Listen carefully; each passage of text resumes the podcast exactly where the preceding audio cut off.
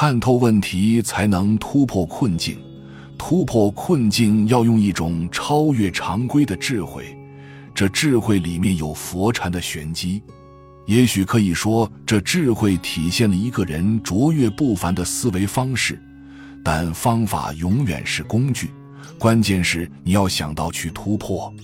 对于突破困境这件事，弘一法师的教化更加发人深省。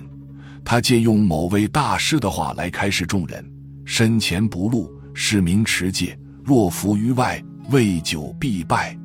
有口若哑，有耳若聋，绝群离俗，其道乃崇。”这一教化说出了智慧的根源。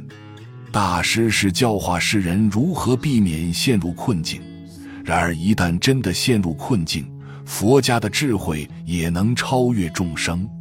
一天，一位信徒找到一休大师说：“我要自杀，请师傅超度我吧。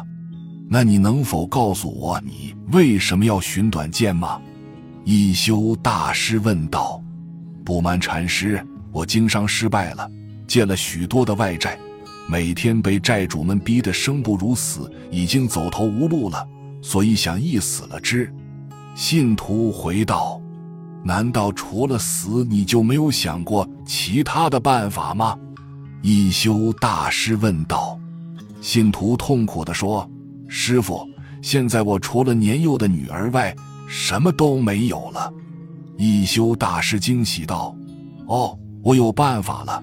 你可以将你的女儿嫁人，找一个乘龙快婿帮你还债呀。”信徒失望地说：“大师，我的女儿只是八岁的幼童啊，怎么可以现在就嫁人呢？”一休大师道：“怎么不可以呢？你可以将你的女儿嫁给我呀，我做你的女婿，帮你还债。这，这是行不通的。你是出家人，怎么可以做我的女婿呢？”信徒大惊失色地说。一休大师胸有成竹地摆了摆手，说道：“好了，好了，我已经决定了。你现在赶快回去宣布这件事情吧。到迎亲那天，我就到你家做你的女婿，帮你还债。好了，好了，赶快回去吧。”这位信徒很敬重一休大师，于是立刻回家宣布了婚事。这个消息一经传出，马上轰动了全城。到了迎亲的那天，看热闹的人把信徒的家围得水泄不通。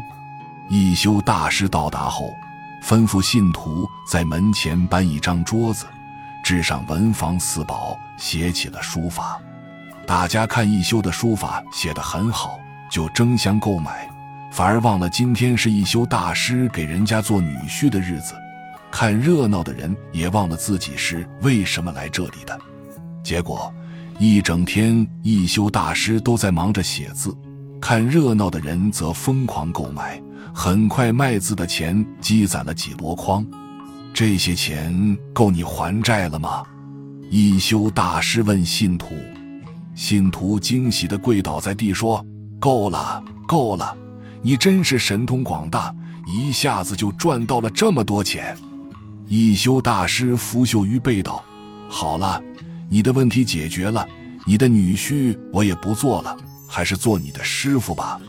生活中，我们要善于利用自己的智慧解决出现的问题，变被动为主动，不要坐以待毙。